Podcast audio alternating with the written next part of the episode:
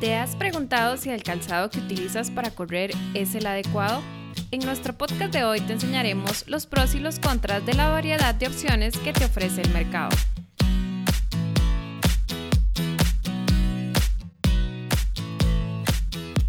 Corredores es un podcast dirigido a todos los amantes de running. No importa si apenas comienzas o tienes varios maratones de experiencia, aquí encontrarás cada semana un episodio en línea para guiarte en tu camino hacia una salud física y mental completa.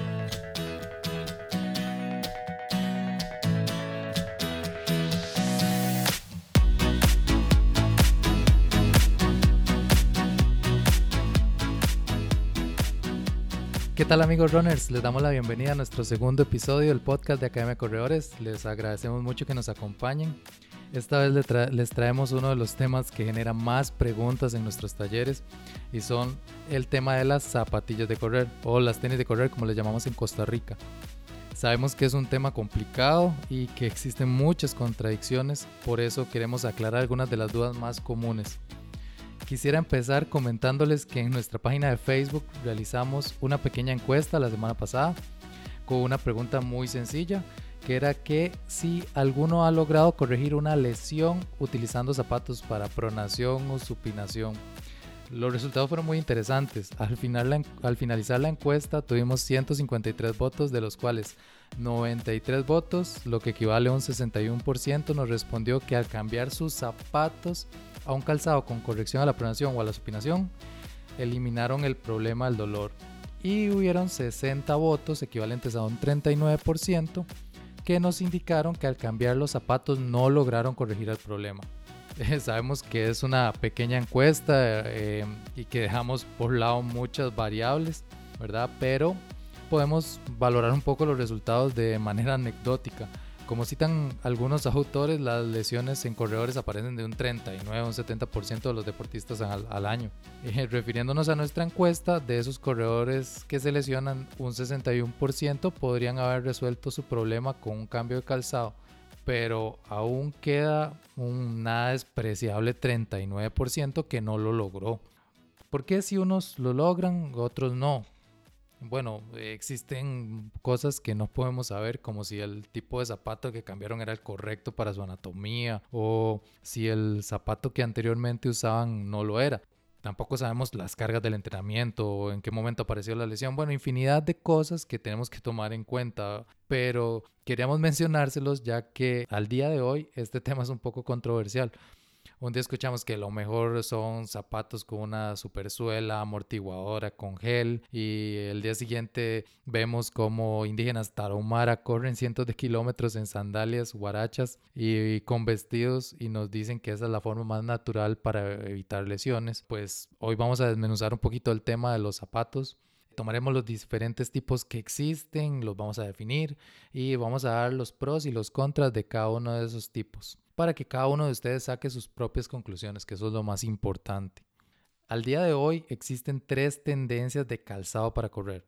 La primera es el calzado tradicional con amortiguación, lo que todo el mundo conoce ahorita, las marcas tradicionales, que están caracterizadas por tecnologías de amortiguación como gel en el talón, cámaras de aire, compuestos tipo foam, etc. Todo eso que vemos en las tiendas, lo más común. Luego tenemos los zapatos minimalistas, caracterizados por tener una forma que se amolda más a la manera natural de la anatomía del pie. Eh, muchos con muy poca o casi nula amortiguación y son completamente planos, lo que llamamos cero drop. Y por último tenemos el calzado maximalista, que, fueron los que se han incorporado más recientemente en el mercado. Esto nos trae unos zapatos con una amortiguación extra que mm, genera que los, los zapatos sean bastante altos o más altos que lo normal, pero que comparten ciertas características con el calzado minimalista, como por ejemplo lo de la forma anatómica. Entonces vamos a hablar un poco de los pros y los contras de cada uno de ellos para que ustedes tengan en cuenta. Vamos a empezar con los zapatos tradicionales. Acá les tengo que hablar un poquito de la historia y la evolución de los corredores y de los zapatos para correr para entrar un poquito en contexto en la década de los 70 se dio un boom de las carreras de atletismo. Antes de esa década la mayoría de personas que corrían eran deportistas profesionales y los zapatos que se utilizaban eran bastante rudimentarios. Conforme se popularizó correr, más y más gente común empezó a realizar carreras. Esto hizo que la incidencia de las lesiones se disparara desde ese entonces. Debido a esto, las empresas de calzado tomaron un modelo causal de lesiones con dos grandes aristas, que van a ser el impacto y la pronación. Y tratando de combatirlas, generaron lo que hoy conocemos como zapatos tradicionales de correr. ¿Cuáles son los pros de este tipo de zapatos? Pues bueno, los fabricantes argumentaron, argumentan varios puntos. El primero va a ser la protección. Nos dicen que con estos zapatos y su amortiguación estaremos más protegidos que con otro tipo de calzado, lo cual es una verdad a medias. Si bien con calzado minimalista, por ejemplo, podemos estar más propensos a lesiones traumáticas, como por ejemplo un golpe o una cortadura para los que participan en carreras de montaña, etc. Además de esto, no existe evidencia científica que demuestre que la amortiguación reduce en algún modo la incidencia o la aparición de esas lesiones. Ni siquiera sabemos si el impacto está directamente relacionado con estas o la pronación, no sabemos si está relacionada realmente con esto. Por lo cual dar esto por un hecho es un poquito difícil. Otro punto a favor es el confort, que si bien es un aspecto un poquito difícil de definir, la mayoría de zapatos tienen suelas más suaves. Estas suelas suelen tener una vida útil más larga que las del calzado minimalista, lo cual también es bastante bueno. Y por último, podemos tomar como punto a favor que se pueden conseguir una variedad bastante grande, ya que el mercado y la demanda es muchísimo mayor por lo cual es más fácil encontrar alguna de estas que se adapte a mis gustos, algún zapato que, realmente se adapte a mis gustos. Como puntos en contra, como les mencioné antes, existe muy poca evidencia científica que encuentre una relación entre la cantidad de impacto y las lesiones, al igual que con el otro aspecto, la pronación. Más bien, los últimos estudios no correlacionan una mayor pronación con lesiones para correr, inclusive existe uno que observa una ventaja entre los corredores que tienen más pronación en cuanto a la aparición de lesiones. Recuerden que todas esas referencias se las dejamos en la página web, en el post, para que la tengan a mano y la puedan revisar después. Ahora vamos a hablar del calzado minimalista. La historia del calzado minimalista se centra más o menos por ahí del 2009, cuando salió al mercado un libro del el autor Christopher McDougall que fue este libro famoso llamado Nacidos para Correr, en el cual el autor retrata la vida de una tribu de indígenas mexicanos que viven en la Sierra Tarahumara. Estos indígenas son conocidos por correr largas distancias utilizando simplemente sandalias, guarachas o inclusive descalzos. Christopher en su libro hace una referencia a los múltiples problemas que tuvo con el calzado tradicional y con las lesiones antes de conocer todo sobre estos indígenas. Empezó a correr con zapatos sin amortiguación, viendo lo que estos indígenas hacían. Se dio cuenta de que ellos tenían diferentes características en cómo se movían a la hora de correr comparado a los corredores tradicionales. Por ejemplo, que tenían una zancada más corta, que tenían una cadencia más, más rápida, y varias cosas. Él, vio varias características que tenía la manera en la que ellos se movían que los hacía no padecer de lesiones. Y se dio cuenta que el calzado no influía en esto. Todo esto hizo que el movimiento del barefoot running, correr descalzos, tomara fuerza. Y con las empresas que producían calzado minimalista se dieron a la luz. Los promotores del calzado minimalista vislumbran dos ventajas importantes. La primera es la naturalidad de la pisada. Eh, si bien es cierto que el calzado minimalista no corrige de manera automática la técnica de carrera, que eso es un mito muy, muy arraigado en, cuanto al mundo este del calzado minimalista, realmente eh, el hecho de ponerse dos zapatos eh, minimalistas no te va a hacer corregir tu técnica de manera automática. Para alguna gente sí van a correr mejor, para otros van a seguir corriendo exactamente igual. Eso no está indicado solo por el calzado. Pero eh, hace más fácil el proceso, hace que, que, este proceso sea más rápido. el calzado tradicional que tiene un tacón elevado y que nos va a promover el, taloneo y la sobrezancada, que son dos errores de técnica eh, de carrera muy aceptados por la mayoría de los expertos en biomecánica. La otra ventaja es la estimulación de la propia excepción de nuestros pies. Les voy a explicar un poquito. Nuestros pies tienen millones de receptores nerviosos que están dedicados a recibir la información que nos brinda el ambiente por el que vamos pisando. El calzado minimalista va a mejorar la capacidad de transmitir esos estímulos hacia, desde el suelo hasta la planta del pie y de la planta del pie hasta nuestro cerebro. Esto lo vamos a lograr porque la suela es muchísimo más delgada y más flexible. Por consiguiente, esto va a mejorar la activación de ciertos grupos musculares como la musculatura intrínseca del pie, que son los musculitos que tenemos en el pie que, por ejemplo, eh, nos producen el arco plantar o nos estabilizan, eh, nos estabilizan el tobillo a la hora de movernos. Entre las desventajas que podemos observar de este tipo de calzado es, que es el hecho de que la mayoría de nosotros no se encuentra preparado para el uso de estos zapatos. Los años de usar zapatos acolchados han debilitado completamente la capacidad de reacción y estabilización de nuestro pie. Todos estos zapatos que usamos desde niños, eh, las tenis, zapatos que no se amoldan anatómicamente a nuestro pie, todo esto, además de caminar siempre sobre superficies duras y planas, no nos han estimulado suficientemente nuestros pies, lo que provoca que todos esos musculitos estabilizadores, todos esos esa musculatura intrínseca del pie se encuentre débil, se encuentre inactiva y todo eso nos produce que no estemos preparados. Vamos a requerir de un proceso de adaptación que pueda andar entre los 6 meses a los 12 meses inclusive. Podría ser un poquito menos o inclusive podría ser un poco más.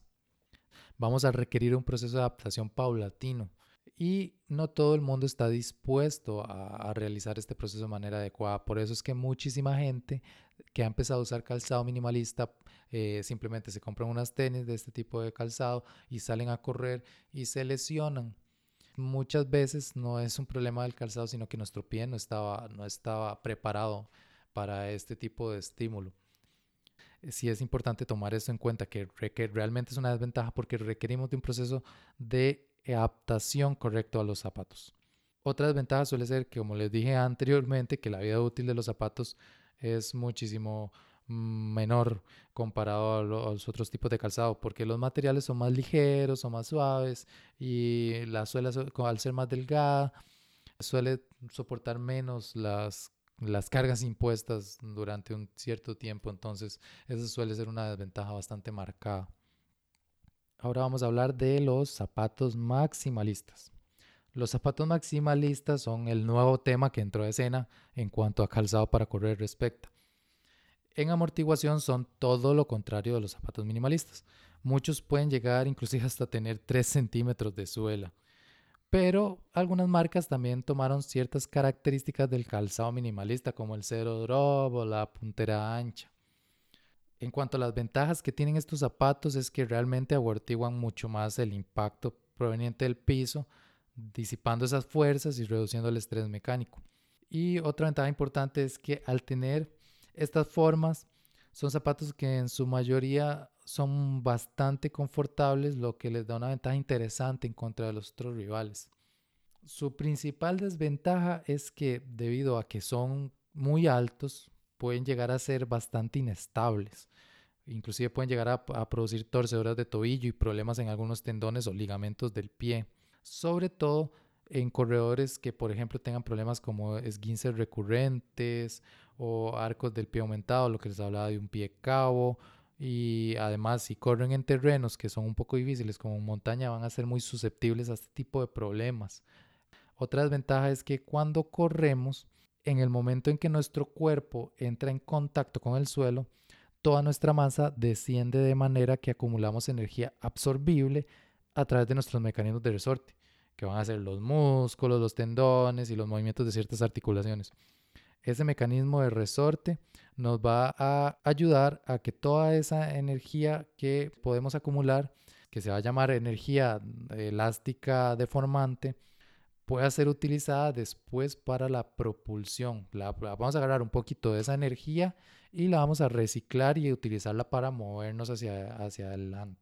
Esto nos va a provocar una mayor, un mayor rendimiento en la energía que vamos a utilizar, haciendo que sea más eficiente este sistema. En el caso de este tipo de zapatos que tienen tanta amortiguación, no nos va a permitir utilizar este sistema de, resorte de, de, la energía elástica deformante e inclusive nos vamos a hundir un poquito en nuestros zapatos. Entonces mucha de esa energía se va a desperdiciar en la suela y no la vamos a poder utilizar. Esto va a disminuir la economía que tenemos a la hora de correr. Otra desventaja que podemos también tomar en cuenta es el precio de los zapatos. Este tipo de calzado normalmente suele tener un precio más elevado que los otros tipos de calzado. Así que amigos runners, vamos a sacar un poquito de conclusiones acerca de todo esto. Lo primero es que no se ha demostrado la capacidad de ningún zapato para prevenir o para aumentar la aparición de lesiones. Eso es lo primero que vamos a, tener en cuenta. Existen varias teorías que nos dan ciertas ideas, pero no hay nada 100% dicho. Así que nuestra principal recomendación en Academia de Corredores es la utilización de un calzado que sea lo más cómodo posible y que nos permita movernos de manera libre. Características como el cero drop y las punteras amplias son muy deseables para nosotros en cuanto a las características que debería tener un buen zapato. Por ejemplo, cuando hablamos del drop, si hemos utilizado zapatos con un drop muy elevado durante mucho tiempo, podríamos empezar a descender ligeramente el drop, no hacer un cambio dramático, por ejemplo, de tener 20 milímetros de, drop a tener 4 milímetros de drop, eso puede ser un poquito estresante para, por ejemplo, el tendón de Aquiles o la pantorrilla. Si vamos a hacer el cambio, tenemos que hacerlo de manera paulatina. Pero eh, esto también sí nos va a ayudar a que sea un poquito más natural la pisada. Y en cuanto al acolchonamiento, simplemente debemos utilizar el suficiente que nos dé confort, ni muchísimo que nos haga inestables, pero tampoco vamos a utilizar muy poquito y que realmente nos sentamos incómodos a la hora de correr. Si queremos utilizar zapatos minimalistas, debemos de pasar un periodo correcto de adaptación que sea de manera gradual si usamos zapatos maximalistas, los ejercicios para fortalecer los músculos intrínsecos del pie deben de ser la base de nuestro plan de entrenamiento.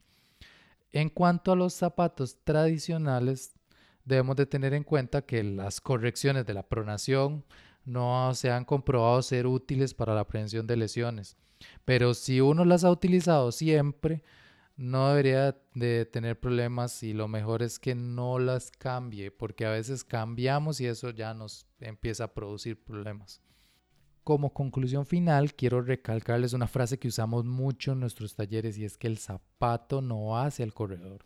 La técnica de carrera, el entrenamiento de fuerza, el manejo de las cargas son muchísimo más importantes que las tenis que vamos a comprar y nos van a ayudar muchísimo más a prevenir las lesiones que simplemente un par de tenis.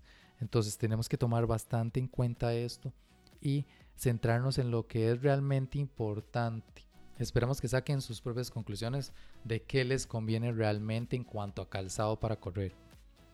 con esto damos por terminado el episodio de hoy. Espero que fuera de provecho para todos ustedes. Recuerden que si tienen alguna pregunta o alguna consulta nos la pueden hacer llegar en los comentarios.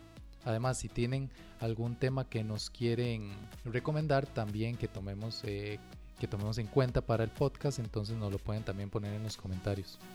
Recuerden seguirnos en nuestras redes sociales, en Facebook, en Instagram, en YouTube. Y también no se olviden de suscribirse a esta lista de correo para que no se pierdan ninguno de los episodios de nuestro podcast. Además, les quiero recordar que tenemos un taller de movilidad para deportistas el día 27 de mayo para que no se lo pierdan también. Todavía tenemos espacios. Toda la información está en nuestra página web, en la pestaña de eventos. Y sin más, nos despedimos de ustedes y nos vamos a estar escuchando próximamente. Hasta luego.